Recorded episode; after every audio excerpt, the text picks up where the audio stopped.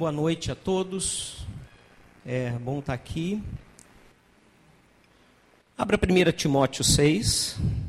Nós não vamos ler todo o capítulo, porque ele vai ser mencionado durante a mensagem.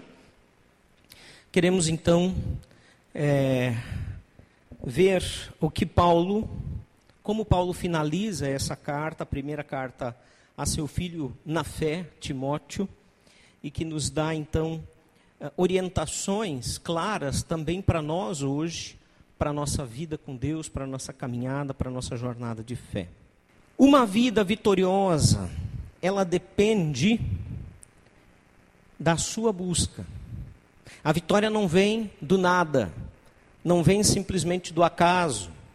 Se você quer ter vitória sobre alguma luta sua, talvez um pecado, você precisa buscar essa vitória. Você precisa dar passos.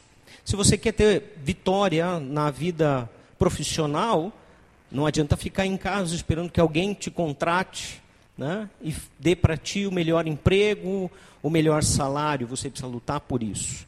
E assim em todos os aspectos da nossa vida. E no capítulo 6, Paulo vai fechar esta carta de, de, dirigida a seu filho espiritual a Timóteo, Timóteo é, justamente mostrando a necessidade de buscarmos vitória em Cristo. E também trazendo alguns alertas, especificamente três nós queremos estudar, de que Paulo apresenta a Timóteo para que ele fique atento, para que a sua vida possa encontrar vitória em Cristo e para que ele possa ensinar isso àqueles a quem ele pastoreava, lembrando que Paulo ah, desculpa, Timóteo, foi instituído por Paulo, presbítero, líder espiritual na igreja ou nas igrejas da região de Éfeso. E ele, apesar da sua juventude, tinha então essa tarefa. Né? Então, nós vamos olhar para essas três é, uh, advertências, esses três alertas, pensando também numa questão que nos deve fazer refletir como está a nossa vida. Você e eu estamos conscientes da necessidade de buscar vitória todos os dias, nas nossas lutas, nas nossas batalhas, sejam elas espirituais, emocionais, sejam elas profissionais. Nós estamos conscientes de que isso é algo que precisa ser trabalhado dia após dia? Então pense nisso, Abra o seu coração para Deus falar a você. E queremos ver então o primeiro alerta de Paulo, que fala a respeito dos perigos dos falsos ensinos infiltrados. Que, aliás, é praticamente um assunto que permeia toda a epístola, toda a carta de 1 Timóteo. O perigo dos falsos ensinos infiltrados no meio deles. Não os falsos ensinos que uh, seitas, povos vizinhos ensinavam, não que os falsos ensinos que a Rede Globo passava naquela época, é, porque você sabe que já tinha a Rede Globo naquela época, né? Diz que o mal já existia desde o início da fundação do mundo, né? Brincadeira. Mas, ao mesmo tempo, ele alerta dizendo o seguinte, e isso não é brincadeira os falsos ensinos que estão sendo levantados no, no vosso meio, entre vocês, por falsos mestres. E é isso que ele alerta. Né? Então, o perigo dos falsos ensinos é o primeiro alerta que ele faz a Timóteo, mais uma vez, fez como se ele fizesse um resumo da carta e de todas as vezes que ele fala a esse respeito. Então, o primeiro e o segundo versículo, nós vamos ver uma coisa interessante. Os dois primeiros versículos, eles fazem uma ponte. Olhando dentro da, da dinâmica da carta, ele faz uma ponte do texto anterior, que nós estudamos, o capítulo 5. Nós poderíamos, inclusive, incluí-lo na mensagem do capítulo 5. Mas como ele faz essa ponte para um assunto bem importante, que é as finanças, a gente resolveu estudar ele dentro do capítulo 6, onde eles estão. Então ele faz essa ponte é, com um contexto anterior, que era sobre os relacionamentos saudáveis dentro da igreja. Você que esteve presente no capítulo 5, na quinta mensagem, foram cinco mensagens até agora, esta é a sexta, a respeito de 1 Timóteo. Você vai lembrar que Paulo estava orientando a respeito é, dos relacionamentos entre irmãos, entre pais e filhos, como lidar com os mais velhos, o respeito, educação, né, o reconhecimento, é, é, o, como lidar com as viúvas entre, que estavam ali dentro, dentro da igreja e assim por diante. E ele então agora faz essa ponte. Né? Ele continua falando de relacionamentos, mas agora num outro nível. O relacionamento entre Senhor e os es seus escravos.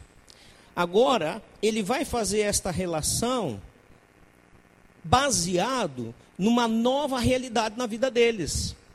Antes o Senhor mandava, o escravo obedecia, e isso era normal, quando não obedecia era castigado, e assim por diante. Mas agora, existiam muitas situações na igreja primitiva, onde tanto os senhores de escravos como seus escravos haviam se convertido a Jesus, e eles agora ambos tinham um novo Senhor, novas regras, novos ah, ah, enfim, novas diretrizes de relacionamento. E Paulo faz então essa passagem. Por que, que eu chamo esse, esses dois versículos como versículos de transição entre um assunto e o outro? Porque justamente neste aspecto, Paulo vai começar a tocar nas questões financeiras. Ele diz então o seguinte: o versículo 1 e 2. Todos os que estão sob o jugo da escravidão devem considerar seus senhores como dignos de todo respeito, para que o nome de Deus e o nosso ensino não sejam blasfemados. Os que têm senhores crentes não devem ter por eles menos respeito, pelo fato de serem irmãos. Ao contrário, devem servi-los ainda melhor, porque os que se beneficiam do seu serviço são fiéis e amados. Ensine e recomenda essas coisas, ele diz.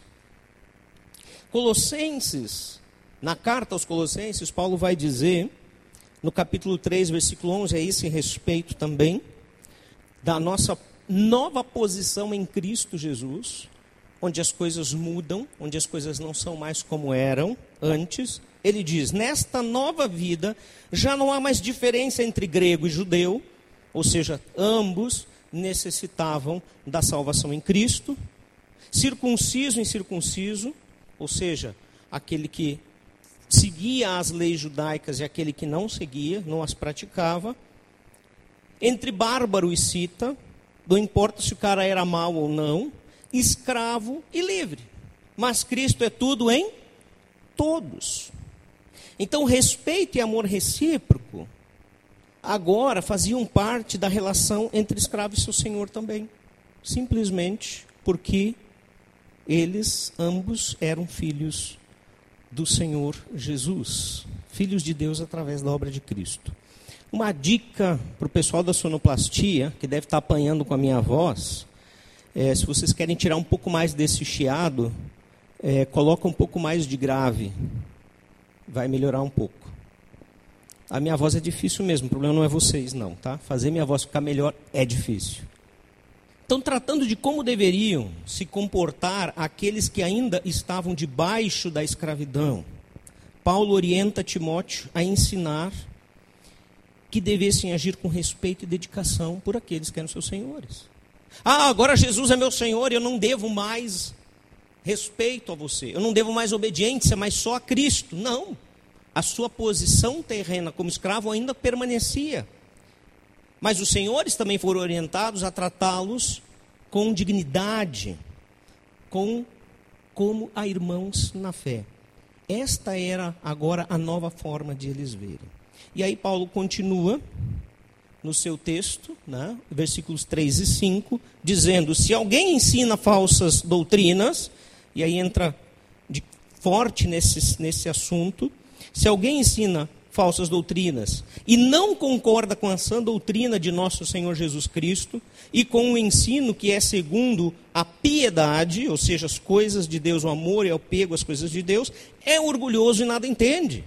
Esse tal mostra um interesse doentio por controvérsias e contendas acerca de palavras, que resultam em inveja, brigas, difamações, isso a gente não sabe o que é, né?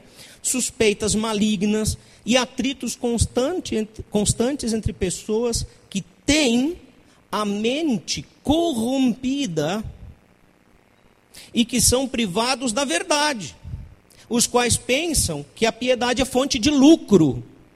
E aí vem as questões das falsas doutrinas dentro deste tema, das relações e do ensino a respeito do lucro dentro da igreja ou entre os cristãos. Então, na primeira carta, Paulo ele vai apresentar o sério problema dos falsos mestres. Em toda a carta, como já falei. E ele se preocupa com Timóteo para que ele esteja sendo novo, ainda menos experiente do que Paulo, para que ele passe a orientar as pessoas que estavam debaixo da sua liderança de como lidar, eu diria, com essa casta. Sim, porque eram ensinos de demônios, manipulados por demônios. Em outros textos, em outras cartas, ele vai deixar isso claro. Que eles não tinham nenhum outro interesse a não ser satisfazer os seus próprios desejos egoístas a respeito destes falsos mestres. Né? Então, ele segue orientando Paulo. Os que rejeitam a sã doutrina do Senhor Jesus Cristo são orgulhosos e nada entendem. Gente, isso nos lembra da origem do mal. Vamos pensar o seguinte: se nós discutirmos teologicamente a respeito da origem do mal, ah, teríamos que ir mais para trás, bem antes. Mas a nossa compreensão de origem do mal, a partir da limitação humana, se dá no Éden. O, o que não significa que a origem do mal está no Éden, porque ali o mal já existia para tentar o homem criado à imagem de Deus. Mas vamos pensar na origem do mal neste mundo, sobre o planeta Terra. E lá nós já vamos ver o quê? Que o ser humano passa a ser escravizado pelo mal por causa do seu orgulho, que está baseado no seu egoísmo, de querer viver uma vida independente de Deus às suas próprias custas, não prestar contas. Então lá nós já vamos ver isto acontecendo.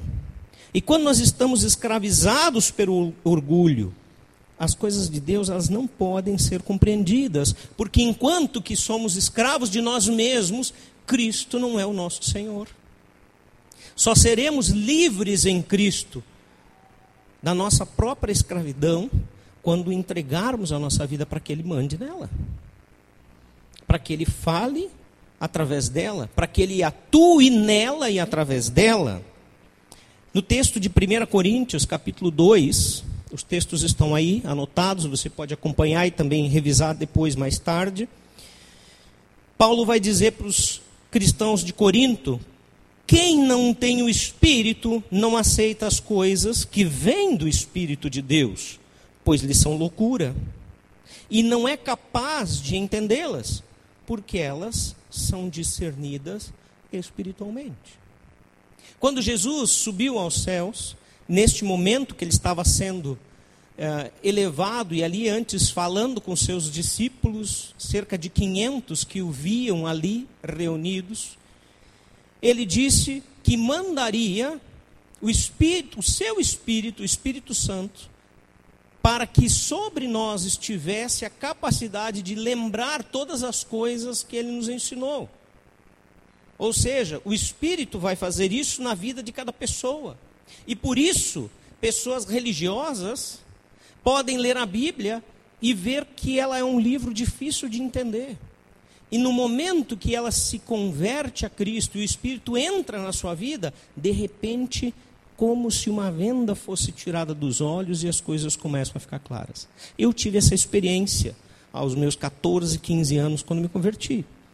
Como um bom religioso, desde criança, numa família religiosa, eu lia a Bíblia, eu lia livrinhos de história, E de repente, após minha conversão, textos que eu conhecia de cor começaram a fazer sentido, porque agora eu conseguia enxergá-los pelos olhos da fé, do Espírito de Deus. E então, Paulo está dizendo: para estes, a verdadeira doutrina e o evangelho de Jesus são loucura. Eles não conseguem compreendê-las. Eles só mostram o interesse doentio para tirar proveito disso. Bom, parece que isso só acontecia lá, na igreja primitiva, no primeiro século né, da existência da igreja, o, o ano por volta de 34, 35 depois de Cristo. Parece que é isso que está, está acontecendo, aconteceu só lá. Não. Quantos falsos mestres estão inseridos no meio do contexto da igreja, igreja mais ampla, igreja mundial, se denominando enviados de Deus, ensinando coisas absurdas, falando mentiras em nome da palavra de Deus, de coisas que não estão lá, e ainda por cima lucrando muito com isso. E aí nós recebemos também os estigmas das pessoas que nos dizem: é, se você quer, quer ganhar dinheiro, você precisa abrir uma igreja. Abra uma igreja, você vai ganhar dinheiro. Eu já falei isso para vocês numa situação, na formatura de pedagogia da Rose, lá em Taquara, na Facate. Nós estávamos sentados, como quase em toda a formatura, esperando muito para as coisas começarem, né? Já meio impaciente para ver, né? A minha beldade entrar, vibrando com a formatura depois de oito anos de batalha. E atrás de mim tinha um senhor falando o tempo todo. É, porque hoje em dia, se tu quer ganhar dinheiro, tem que abrir uma igreja. Que eles sim ganham dinheiro. Que eles fazem isso, fazem aquilo. E se tu quer ganhar dinheiro, tem que abrir uma igreja. E, e vai. Eu ali na frente. Né? Ouvindo. Ana Áureo Vitor comigo, do meu lado. E uma hora dessa eu virei para trás para ele disse: Você tem razão, você quer ganhar dinheiro? Abra uma igreja. Eu sei como é que esse negócio funciona. Eu sou pastor. Eu tenho uma igreja. E olha, rapaz, eu ganho muito dinheiro. Mas eu vou te dizer uma coisa: todo o dinheiro que nós ganhamos é para a glória de Cristo e nós temos que prestar contas para Ele. Porque se tu queres abrir uma igreja e não tem certeza que foi Jesus que te chamou para abrir a igreja, não entra nessa, porque é a pior furada. Mas se Jesus te chamou, vai em frente, tu vai ganhar dinheiro para a glória dele, mas tu não vai ter dinheiro.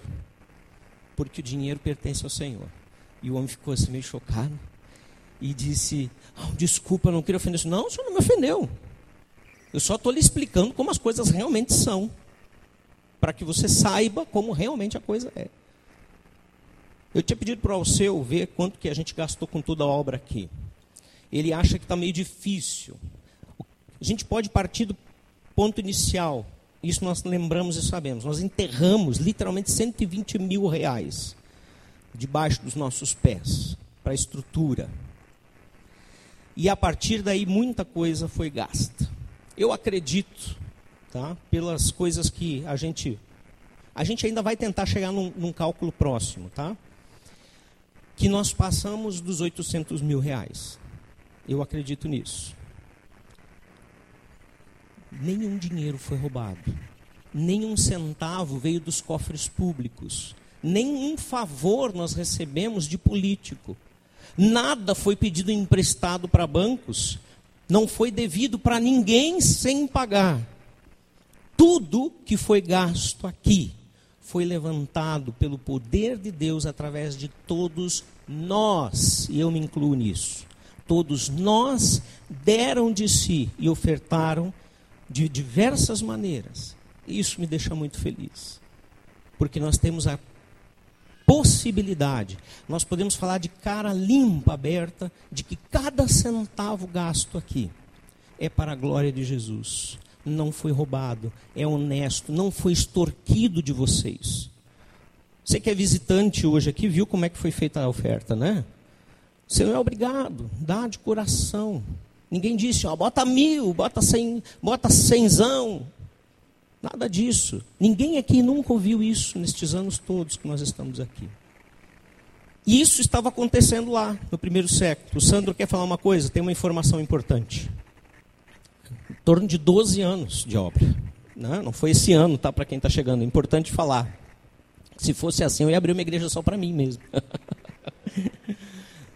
Deus me livre. E prestar contas depois, diante do grande Senhor. Essa era a realidade que Paulo estava vivendo lá. Isso estava acontecendo lá. E acontece hoje, infelizmente. E isso ele estava dizendo: cuidado, gente, cuidado. Esses caras aí falam do que não entendem e ainda querem tirar proveito disso. Essa é a realidade desses falsos mestres. É isso que está acontecendo. E ele ainda classifica essas pessoas como, veja, versículo 4, né? a segunda parte. Tendo interesse doentio por controvérsias e contendas acerca de palavras, olha só, interesse doentio por controvérsias e contendas, brigas, confusões, acerca de palavras que resultam em inveja, brigas, difamações, uh, suspeitas malignas uns contra os outros, atritos constantes. É isso que eles querem apenas. Por quê? Porque são enviados de Satanás sem mesmo saberem disso. Pessoas que se preocupam em vencer a discussão, mesmo que percam a pessoa. Elas não estão preocupadas com o evangelho que vai fazer diferença, mas sim em ter a razão na discussão.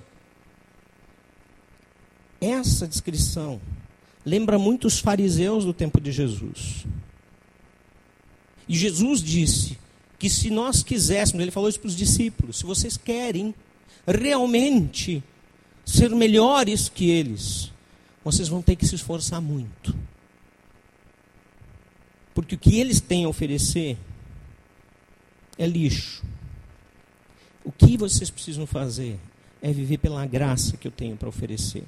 O versículo 5, também na segunda parte, diz: Estes que têm a mente corrompida e que são privados da verdade, os quais pensam que a piedade ou as coisas de Deus é fonte de lucro.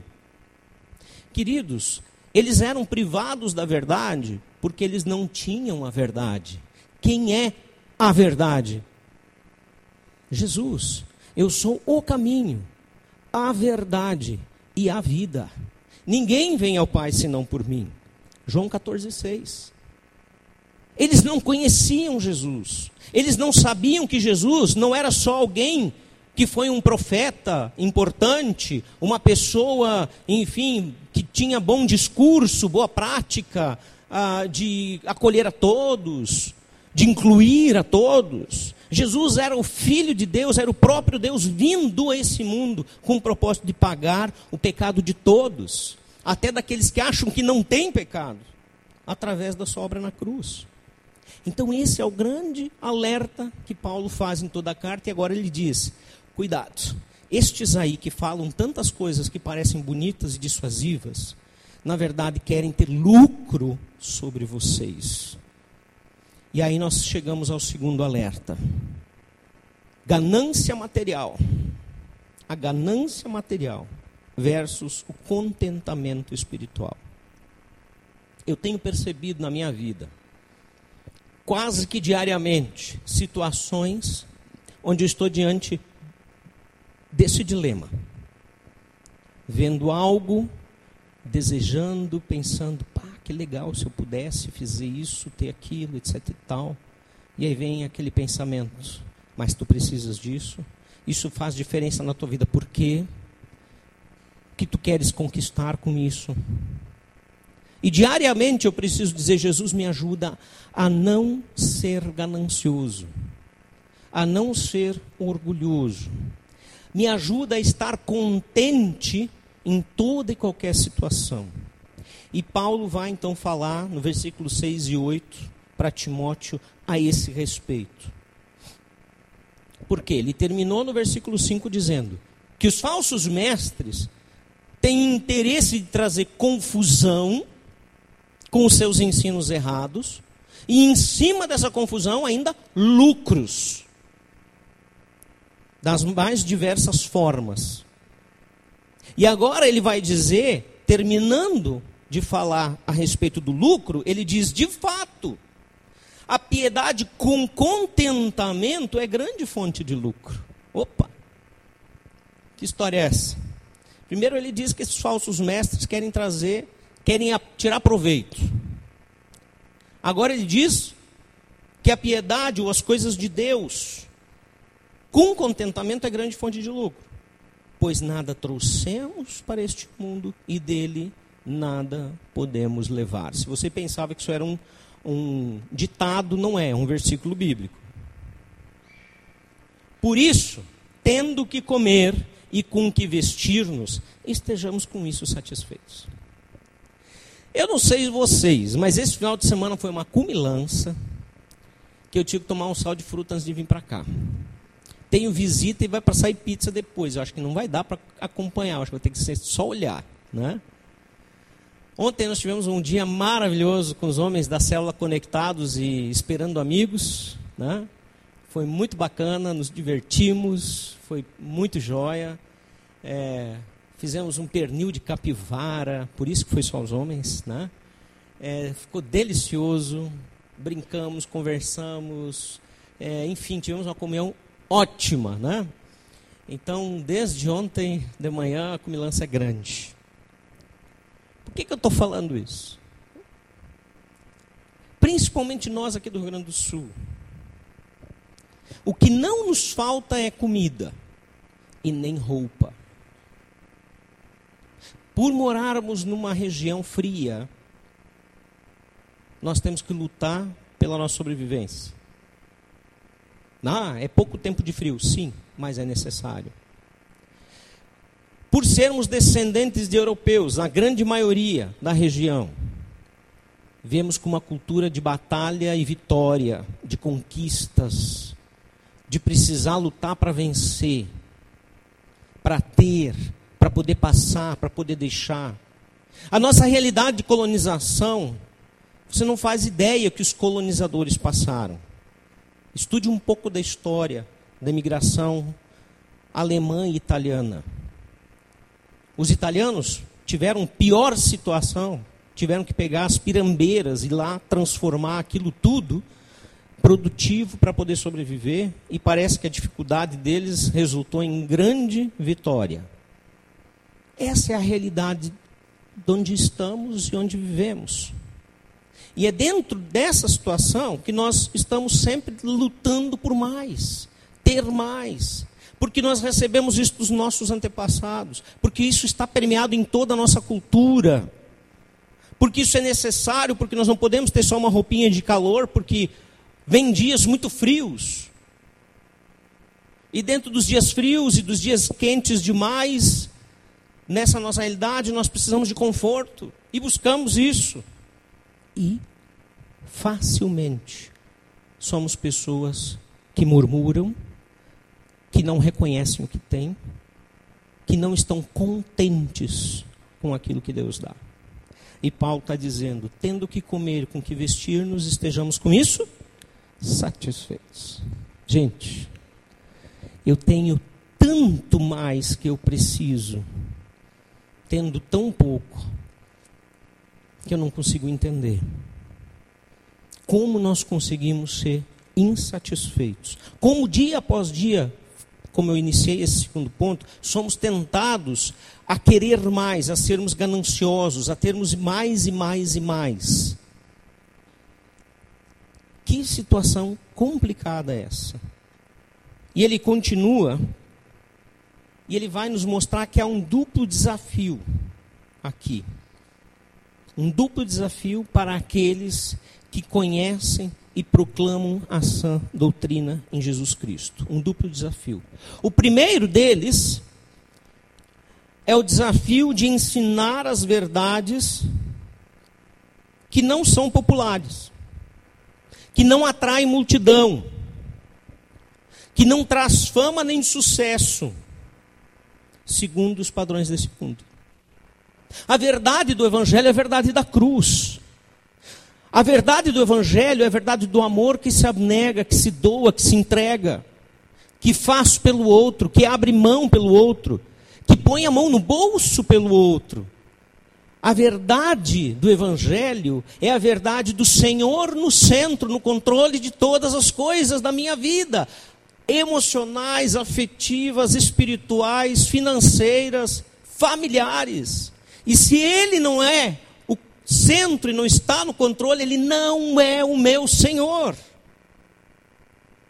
Tem uma música muito bonita de uma cantora nova que eu estou conhecendo aí, nova para mim, não sei se ela Uh, talvez alguns de vocês conheçam.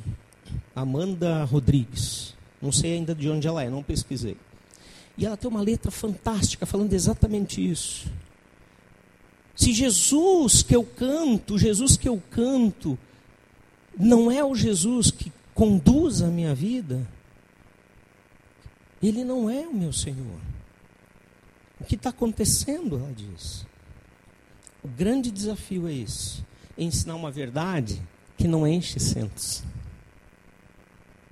Que talvez faz alguns assentos serem esvaziados.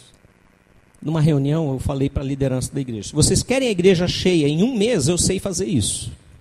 Mas nós vamos ter que prestar contas diante do grande juiz de como nós fizemos isso. Ensinar o que as pessoas querem ouvir, sem a verdade do Evangelho, traz multidões em pouquíssimo tempo. E em cima disso nós podemos lucrar muito, porque é fácil tirar dinheiro das pessoas. Não é esse o nosso chamado. Você não vai ouvir isso aqui nunca, enquanto que Cristo for o centro desta igreja. Então, esse é o nosso primeiro grande desafio. Já era para aquela época, porque estavam pessoas ganhando dinheiro em cima de uma falsa fé, de uma falsa doutrina. E Paulo está dizendo para Timóteo: cuidado, não vai por esse caminho. E o segundo desafio, nesse duplo desafio, é justamente o próprio contentamento, de eu estar contente, satisfeito com aquilo que eu tenho. Satisfeito com aquilo que eu tenho financeiramente, materialmente, satisfeito com o que eu tenho emocionalmente Talvez o marido que você tem não é o que você queria ter, mas agora é tarde. Talvez a esposa que você tem, você pensa, ixi, ela nunca vai dar o que eu gostaria. Mas ela tem muito para te dar. Ela pode estar dando muito para ti que você talvez não esteja vendo, porque quer mais. O emprego que você tem, talvez está lhe dando mais do que você mereça. Avalie como é que você trabalha. Avalie como é que você realmente gasta o seu tempo no emprego. Que modelo, que exemplo você é lá. Este é um grande desafio. Porque as coisas deste mundo também nos deslumbram. Também nos fazem querer ter. As coisas deste mundo, que não necessariamente são erradas em si, elas nos fascinam e nos escravizam. Então, quem de nós quer ter um ministério como o de Isaías, por exemplo? E quando eu falo ministério como de Isaías, eu estou falando agora para os nossos visitantes entenderem, para todos os membros da igreja que entendem o seu chamado para o sacerdócio real de cada cristão. Não só para pastores, não só para liderança, diretoria, supervisores ou facilitadores, mas para aqueles que entendem que cada cristão é um ministro de Cristo, como a palavra diz. O nosso ministério, ele não tem que ser grandioso para que nós estejamos cumprindo a vontade de Deus. Nós temos que cumprir a vontade de Deus e deixar na mão dele. Sabe como é que foi o chamado de Isaías? Isaías disse: Olha, eu preciso de alguém que vá por mim, depois daquela experiência da visão do trono. E ele diz: Eis-me aqui, depois da cura. Eis-me aqui, envia-me a mim. E aí Deus dá a missão. Você vai falar, mas ninguém vai escutar. Você vai pregar, ninguém vai entender. As pessoas vão te rejeitar, a ti e a, e a, a mensagem que tu tens. Mas é essa missão que tu tem para cumprir. Porque eu preciso de alguém que proclame para que eles não digam: eu nunca ouvi ou tive chance de ouvir do amor de Deus. Talvez o nosso ministério não vai ser tão grandioso assim. Mas se você o cumprir com fidelidade, com lealdade a Deus. Isto vai agradar o coração de Deus. Porque Deus se agrada daquele que é fiel naquilo que recebeu. Versículo 9 e 10 diz: Os que querem ficar ricos caem em tentação, em armadilhas e em muitos desejos descontrolados e nocivos, que levam os homens a mergulharem na ruína e na destruição. Pois o amor ao dinheiro é raiz de todos os males. Algumas pessoas, por cobiçarem o dinheiro, desviaram-se da fé e se atormentaram a si mesmas com muitos sofrimentos. O desejo de riquezas, gente, é sutil, não é uma coisa que a gente percebe de uma hora para outra, tá? É uma coisa muito sutil. Eu fiz uma comparação, né? É, uma vez num encontro de pastores que nós tivemos aqui, falando desse versículo. Você tem lá a sua bicicletinha, né? Tem a bicicletinha e gostaria de ter o seu fusquinha. Ah, quando eu tiver um fusquinha, para não precisar mais pegar a chuva na cabeça, né? Aquele sol de rachar depois do almoço para voltar para a fábrica. Ah, se eu puder ter pelo menos o meu fusquinha. Se bem que hoje em dia está meio difícil comprar Fusca, que está cada vez mais caro, né? E aí, você tem o Fusca. De repente consegue comprar. Eu lembro o dia que eu peguei o meu primeiro Fusquinha. Nossa, gente, que alegria. Que sensação de liberdade. Né? Agora eu tenho um carro. Que maravilha, eu pensava, né? Enfim, mas de repente o Fusca começou a ficar apertado. Começou a aparecer filho, né? Baga o bagageiro de Fusca você conhece, serve o step e mais uma frasqueira, uma necessaire, né? É, nós milagrosamente conseguimos um carrinho que servia no Fusca, no capô do Fusca. Imagine um carrinho no capô do Fusca, mas servia. Até que o Vitor veio. Aí eu queria o meu, lógico, Chevette, com porta-mala grande, né? Porta-malas espaçoso, sempre molhado quando chove. Que porta-mala de Chevette que não molha, não entra água, não é Chevette, né? Então, mas não faz mal, a gente tinha paninho sempre junto para secar. E estava tudo bem. Agora eu tinha o meu Chevette 84. Nossa, que fantástico! O Chevette 84 agora me fazia sentir grande, né? Enfim, até que as dores de cabeça começaram a aparecer e eu vendi ele para o ferro velho, né? literalmente. Mas enfim, dali para diante, eu não sei se a gente sossega se chegar aí. Não sossega, né? Eu ainda não cheguei, tá? Que fique bem claro. E não pretendo chegar. Mas esse é o nosso coração. Vocês percebem como é muito sutil? Eu tenho uma bicicletinha, mas eu quero uma coisa um pouquinho melhor. Quero comprar uma coisa que ronca, né? Não é um porco, é o Fusca, né? E aí vai, o coração sempre quer mais, o coração sempre quer mais. Isso é assim em tudo, não é só com carro. Eu sempre digo para o Ardi, viu Ardi? Cuida bem da minha primeira bicicleta, tá com ele. Como é o teu coração? Como está o teu coração nesse momento a respeito disto? A respeito das questões de estar grato, de estar satisfeito, ou você é ganancioso? Há contentamento naquilo que Deus te dá no teu coração? Olha que incrível. Ele vai dizer o grande perigo nesses versículos que nós lemos, o 9 e 10. Que pessoas que querem, porque querem chegar na riqueza, correm perigos. Porque eles caem em tentação, em armadilhas e em muitos desejos descontrolados e nocivos. Vamos pensar um exemplo no Brasil que é típico. Os nossos políticos. Gente, imagina, você vem de baixo, talvez foi eleito com muito sacrifício, tem quase nada, trabalhou para ser eleito, tem bons princípios, quer realmente fazer uma coisa pelo povo, e quando você está lá no seu gabinete, de repente chega um companheiro de batalha, de luta, de partido, não quis dizer nada, tá, William? E aí ele chega com uma maletinha, põe ela na sua mesa, você pensa, bah, ele deve estar tá cansado de carregar, abre e ela está recheada de nota de 100. E ele olha para ti e vem trazer um presente para ti. E aí começa o pensamento: opa, já posso passar para o próximo passo perto da Ferrari. Quanta coisa dá para fazer com esse dinheiro, meu Deus. É, só tem um detalhezinho, uma coisinha que tu precisa fazer para isso aqui ser teu. Mas é coisa de nada, aqui o pessoal já está acostumado, todo mundo faz. É padrão. É a norma. Ah, é a norma, é padrão. Tá, então tá, o que, que é? Ah, é, você tem que. Tem uma licitação agora, já foi resolvida, tem o, o cara que vai ganhar esse, né? E ele tem, é inclusive ele que está te mandando essa malinha, né? mas tem que ter o teu voto ali, naquela né? emenda, naquela PL, etc. e tal. É só precisa votar ali.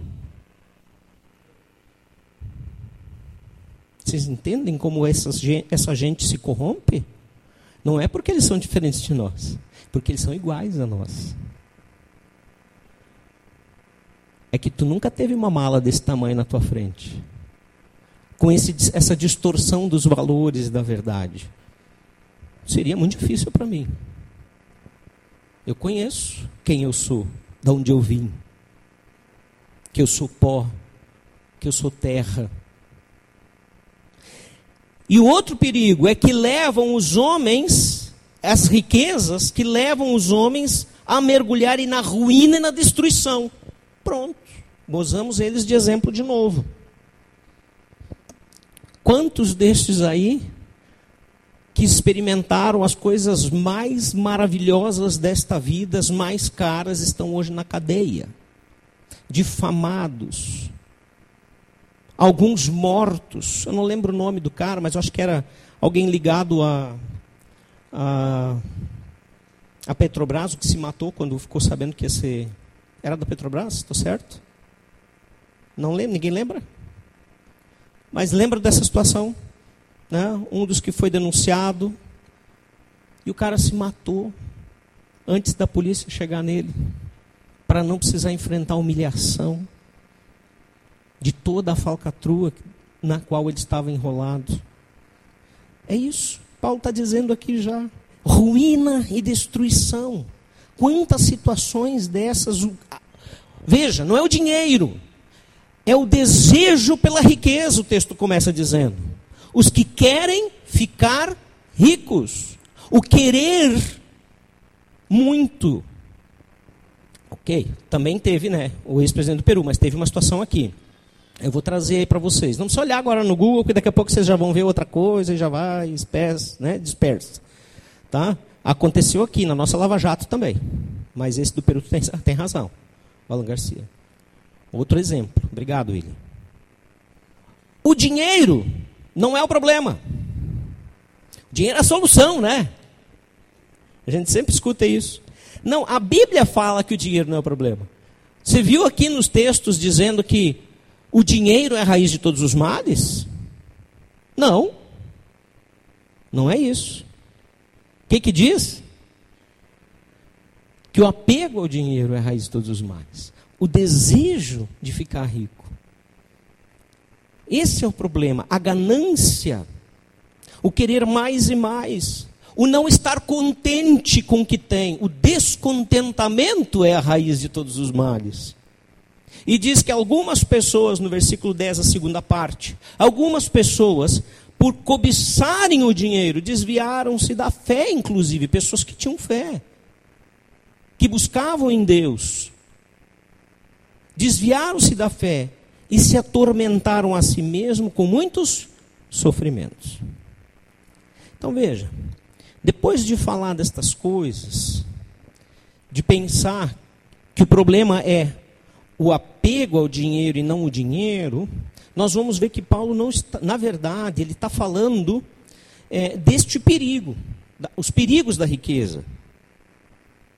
E ele volta ao assunto mais adiante ao falar de como os ricos deveriam utilizar a sua riqueza. Ele não diz que ser rico é pecado. Ele não fala isso. Versículo 17 a 19, ele vai dizer assim. Aí veja, ele vai começar o 17 dizendo: ordene. Timóteo, ordene aos que são ricos. Ele não diz sugere. Ele diz: tu, como líder espiritual, fala para os caras: ó, oh, negócio é o seguinte, Deus mandou dizer, através de Paulo. O versículo 18, ele vai dizer de novo: Ordene-lhes a quem? Aos ricos. É ordem. De quem? De Deus. Ordene aos que são ricos no presente mundo que não sejam arrogantes, nem ponham sua esperança na incerteza das riquezas, mas em Deus, que de tudo nos provê ricamente, Deus, para nossa satisfação. Versículo 18: ordene-lhes que pratiquem o bem, sejam ricos em boas obras, generosos e prontos para repartir. Dessa forma, eles acumularão um tesouro para si mesmos, um firme fundamento para a era que há de vir, a vida eterna. E assim alcançarão a verdadeira vida. Veja, primeira coisa que nós podemos entender aqui é que já no começo da igreja primitiva existiam ricos entre eles. Ou seja, o evangelho já tinha sido espalhado para todas as pessoas, inclusive pessoas de posse, inclusive para políticos, inclusive para pessoas da pior classe. Tinha todos os tipos de gente que o evangelho alcançou e transformou. Glória a Deus. Mas ele vai dizer: tem uns cuidados que vocês precisam observar, esses que são ricos. Primeiro, ordene aos ricos que façam o bem. Eles têm facilidade de promover o bem em situações específicas. Eu não posso jogar sobre os nossos irmãos ricos algo que a Bíblia não fala. Sejam daqui, sejam de outros lugares. Eu não posso jogar sobre aqueles que têm tido uma condição financeira melhor a responsabilidade, por exemplo, de sustentar os vadios, os preguiçosos, os aproveitadores da igreja, que sempre tem, dos escorados, dos não dados ao trabalho, dos que preferem sempre mendigar. Essa não é responsabilidade dos ricos sustentar essa gente.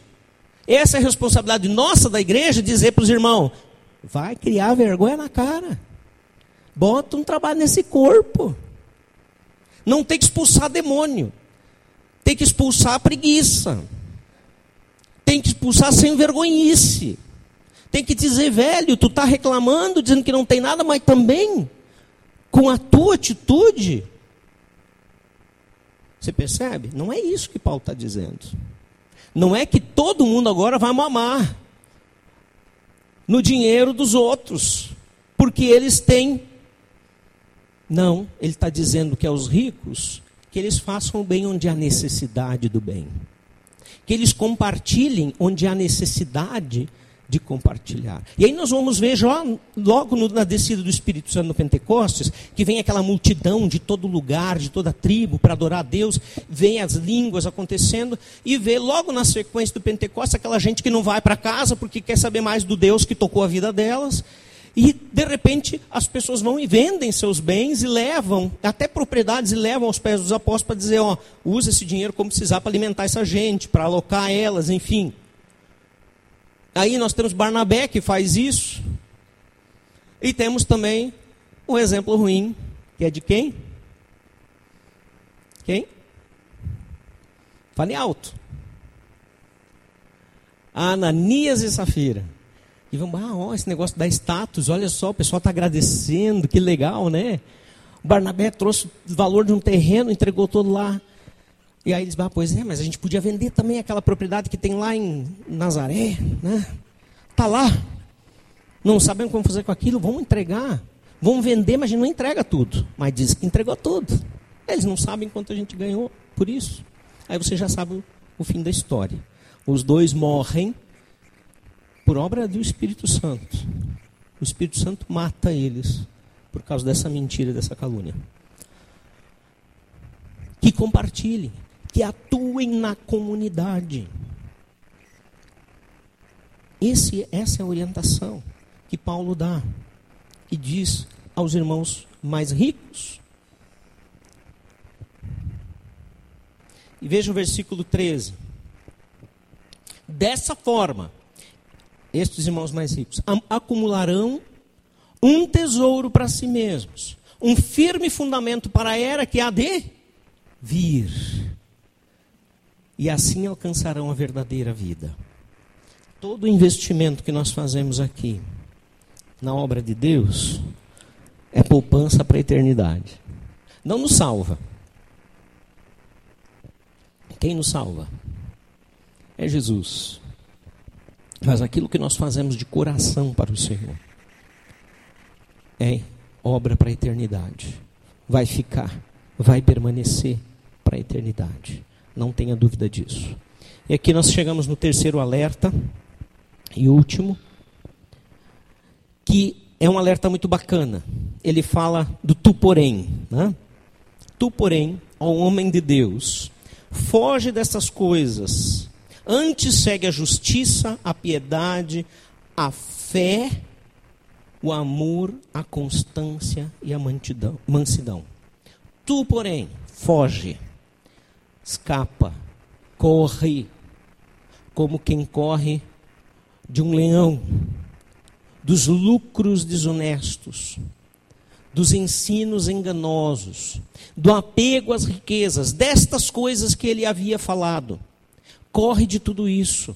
Isto não é bom, isto traz ruína, isto traz destruição. Foge. Tu, porém, Timóteo, foge destas coisas. E ele diz: Tu, porém, Timóteo, segue, segue o quê? A justiça, a justiça de Deus, que não é reconhecida neste mundo. A piedade, que significa o apego às coisas de Deus, que hoje piedade, de acordo com o dicionário, tem uma, uma ideia muito distorcida. Não é a mesma ideia do texto original. O texto original quer dizer apego às coisas de Deus, ser realmente alguém que busca por Deus. A fé, de acordo com Hebreus 11:6, sem a qual ninguém verá a Deus. O amor, de acordo com 1 João 4,7, diz que se não for um amor prático, que ama o próximo também, não é amor verdadeiro. A constância, a mansidão, ser alguém acessível, de acordo com Gálatas 5,23, é um dos uh, frutos do Espírito Santo na vida daqueles que são salvos. Tu, porém, foge das coisas que até aqui eu disse para tu fugir e te expliquei que são problema e segue estas. Mas neste tu, porém, de Timóteo, tem o nós, porém, que vale para mim e para você também. Nós temos que fazer a mesma coisa na nossa vida. Não importa se somos pastores de uma congregação como Timóteo era. Isso vale para todos. Vale para mim, vale para ti. O tu, porém, significa muito mais que só para aquele homem, mas significa que cada um de nós deve buscar. Eu quero ressaltar numa das questões que ele diz para seguir, a constância. A constância. Tudo em nossa vida necessita de constância. Do que me adianta ser justo sem permanecer na justiça de Deus? Ser piedoso, alguém que preserva as coisas de Deus, sem permanecer naquilo que Deus quer que eu permaneça, sem fortalecer a minha comunhão com Deus. De que vale a fé se eu não sou constante nela e digo que a minha fé é a que me salva?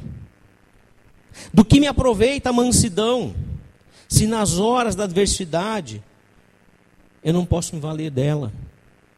e não tenho controle sobre minhas reações. Como homens e mulheres de Deus, nós precisamos não somente fugir destas coisas, as más, como também seguir aquelas, as boas, com uma atitude de constância, de persistência, de perseverança. É fundamental. Os versículos 12 e 13 e 14, eles vão nos trazer algo mais. Ele fala para Timóteo: combate o bom combate. Tome posse da vida eterna para a qual você foi chamado e fez boa confissão na presença de muitas testemunhas. Em outras palavras, combater o bom combate é permanecer na fé, a fé que foi confessada em Jesus Cristo. E nesse contexto ele se relaciona intimamente com apegar-se e tomar posse à vida eterna, porque esta fé é que me dá a vida eterna.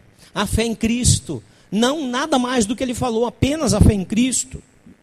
E ele fala depois no, no, no, no versículo 13 da, da, do, da, boa confissão que próprio Jesus teve diante de Deus, que a tudo dá vida, e de Cristo Jesus, que diante de Pôncio Pilatos fez a boa confissão. Eu lhe recomendo, né? Seja igual, faça igual, confesse ao Senhor Jesus, acima de todas as coisas, Senhor da tua vida.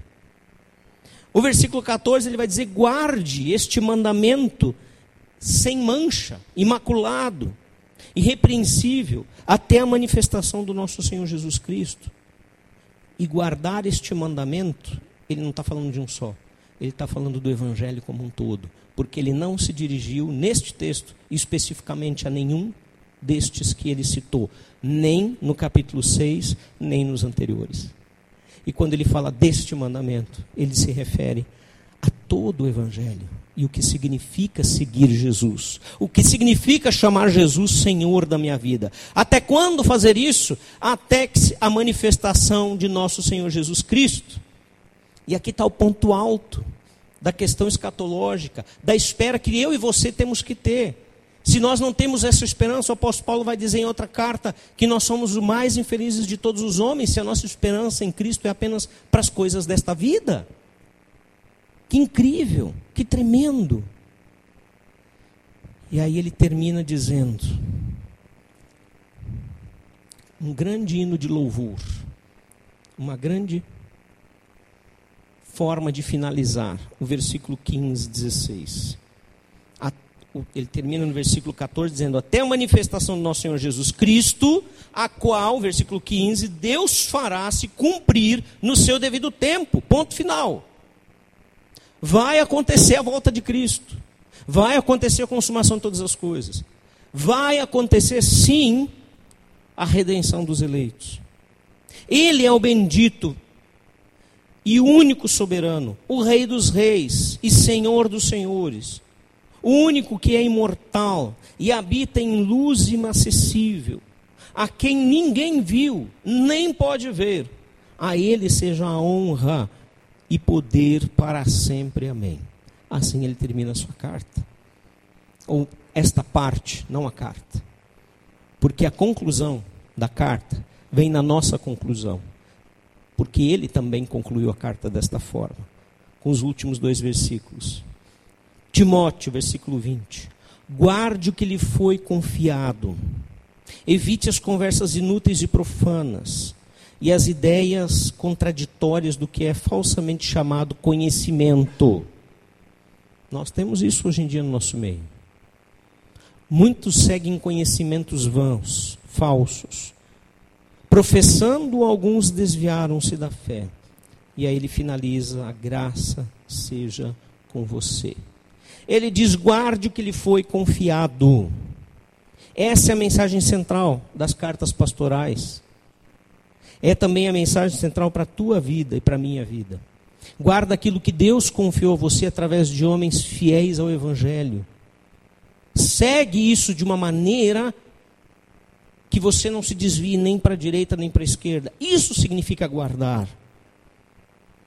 Guarde o que lhe foi confiado evitando a falsa doutrina, que são muitas e que estão o tempo todo ao nosso redor. Como é que você sabe uma quando existe uma falsa doutrina? Quando ela não concorda com o pastor da sua igreja fala? É assim? Não. Quando ela não concorda com o que a Bíblia fala. Conheça a palavra de Deus. Evite as conversas inúteis, ele diz. Foge destas coisas o que é falsamente chamado de conhecimento. E ele diz: A graça seja com vocês, no plural.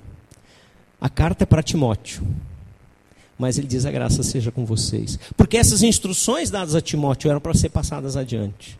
E ele diz: Tudo isso que eu passei nessas, nessa carta, esses seis capítulos, é para que você viva e passe para a sua congregação. Mas, Timóteo, tudo isso você não vai conseguir viver sem a graça de Cristo na sua vida. Vamos orar. Pai de amor, nós sabemos que A nossa natureza ela é pecaminosa. Nós ansiamos e desejamos aquilo que não é necessariamente bom. Às vezes, coisas boas nós conseguimos endeusar na nossa vida e elas acabam se tornando ruins também, porque o nosso coração está nelas e não em Ti, e não na eternidade. Queremos construir, Senhor, para nós lugares eternos nesta vida, como se eles não seriam ou não serão destruídos um dia. Seja pela nossa velhice, nossa doença, nossa morte, ou seja pela consumação de todas as coisas. Tu és o nosso lugar secreto e seguro. Tu és o nosso lugar que traz conforto e segurança eterna. E em Ti nós queremos nos alegrar. E viver esta vida como quem se prepara para a vida que há de vir. Foi isso que Paulo alertou Timóteo e nos ensina hoje. Nos ajuda nesse processo, para a glória do Teu nome. Amém, Senhor.